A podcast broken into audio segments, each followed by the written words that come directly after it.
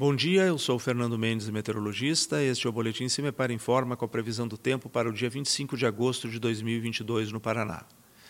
Na maioria dos setores do estado, o sol continua predominando desde o início do dia, com temperaturas em elevação à faixa oeste, que esquenta um pouco mais. Em contrapartida, no setor leste, segue com alguma incursão de umidade do oceano e formação de nebulosidade baixa, possibilidade também de algum nevoeiro na região entre o sul e Campos Gerais. A temperatura mínima está prevista para a região de União da Vitória, com 8 graus Celsius, e a máxima na região de Paranavaí, com 28 graus Celsius.